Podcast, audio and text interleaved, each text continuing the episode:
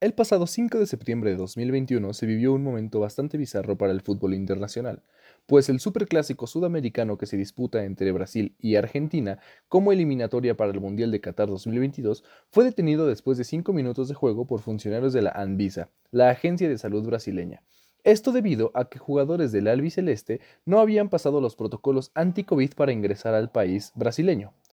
pues estos jugadores son provenientes de clubes de la Premier League en Inglaterra y deberían haber mantenido una cuarentena de por lo menos 14 días antes de poder realizar alguna actividad fuera de su hotel. Con esto dicho, los funcionarios esperaron hasta el momento del partido para poder dar aviso, ya que según Leo Messi y Leonel Scaloni, el director técnico de la selección argentina, nadie de la agencia los contactó en los previos cinco días que estuvieron en Brasil antes del encuentro.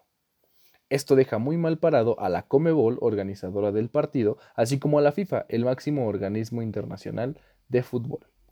Para Agencia Informativa UC, reportó Adrián Ortega.